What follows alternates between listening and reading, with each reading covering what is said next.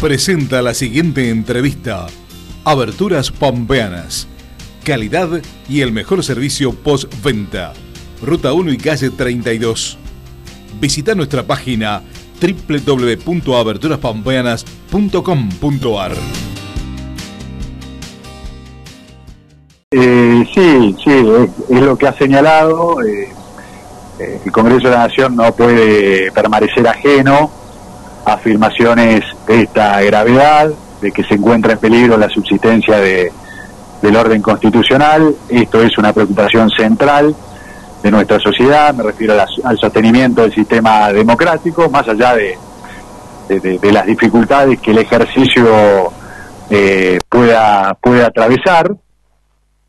Eh, y bueno, esto que ha dicho eh, en, en el programa Animales Sueltos, eh, digamos, de que en Argentina se podría producir un nuevo golpe de Estado si la crisis se agrava y si no se llevan adelante los, los consensos. eh, digamos, eh, eh, incluso el tema que, que refirió a las elecciones.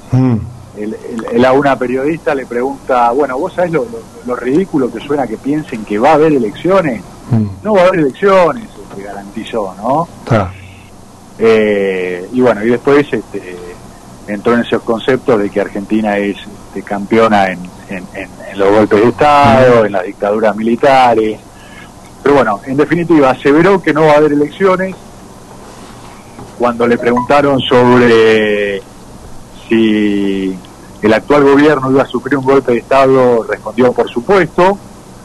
Eh, y al día siguiente, en una entrevista radial, aseguró de que tenía información de lo que pasa en los cuarteles y, y mm, deslizó una frase eh, como que la anarquía tiene olor a, la- a sangre. Sí. Bueno, evidentemente esto es, es, es de una enorme gravedad eh, por el contenido de las afirmaciones y por el hecho de que provienen de una persona que, que- que ha sido presidente de la nación, que ha ocupado la máxima magistratura del país, de ahí la necesidad de, de convocarlo de manera inmediata a fin de que, que exponga eh, la- las razones en las que fundamenta estos dichos, eh, de modo de que en su caso se puedan adoptar las prevenciones suficientes para evitar cualquier nivel de, de riesgo a esta democracia. Martín, ¿tuviste acompañamiento del resto de los eh, legisladores, de legisladores de la- del oficialismo? Eh, ¿Te acompañan en- con este pedido también?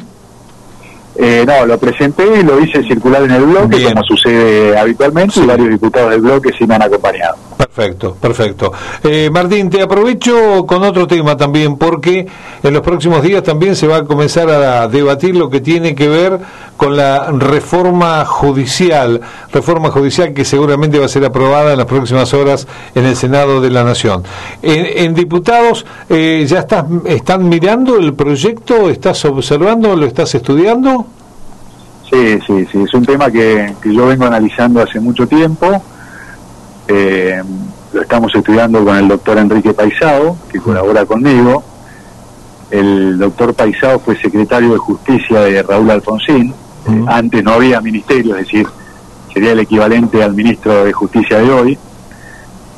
Fue convencional constituyente en la reforma de, del 94, en la reforma constitucional, eh, coordinó a todo el equipo jurídico del radicalismo, fue presidente de la GN, es decir, es un profesional sumamente serio y, y respetado. Eh, bueno, él, él concluye que para que una reforma de estas características tenga posibilidades de funcionar es necesario alcanzar un alto consenso político y, y social, eh, que es este, lo que lo que no viene ocurriendo por el momento, al menos en la discusión que se viene llevando a cabo en el Senado de, de la Nación. Obviamente la idea de, de reformar el sistema judicial argentino tiene un consenso amplio, un consenso generalizado, porque hay que tratar de solucionar muchos de los problemas que están a la vista y que toda la gente conoce. Pero cuando empezamos a desgranar qué reformamos y cómo lo reformamos, bueno, ahí empiezan la- las diferencias. Digamos, esta reforma no estaría, eh, no sería la reforma que por allá se piensa para que llegue realmente eh, a la gente mayor celeridad, este, mayor justicia realmente. Bueno, a ver, eh, para que sea la reforma que llegue a la gente, mm. necesita de lo que recién mencionaba, un amplio consenso, Bien. Este, político y, social. Mm. paisado con la experiencia que lo precede, eh, está convencido de esto porque es un prerequisito para que sea eh, exitosa. Eh, bueno, entonces es claro que al actual intento, si no se imprime esto, no va a ser fácil que funcione. Porque la historia argentina así, así te lo demuestra. Ah. Fíjate que la reforma del 49 fracasó, porque mm. no alcanzó el, suficiente consenso. Mm.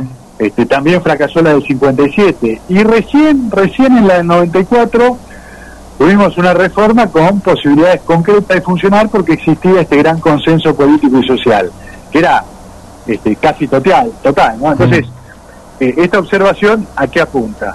A que es muy importante que el oficialismo no siga encarando solo, sino que abra las puertas a un diálogo apropiado en la preparación de, este, de esta reforma este, judicial. Bien.